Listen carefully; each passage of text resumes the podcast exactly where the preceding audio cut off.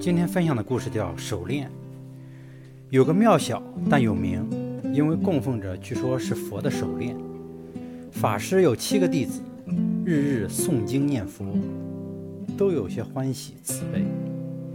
一日，这串佛的手链不见了，这是个大事，而且供奉手链的地方非外人能进入。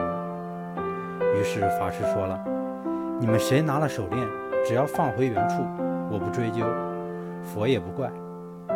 七天过去了，手链并没有放回来。法师又说了：“谁拿了手链，只要承认了，这串手链就是谁的，谁还可以继承他的衣钵。”七天过去了，依然没有人承认。法师说了：“那么明天你们就下山吧。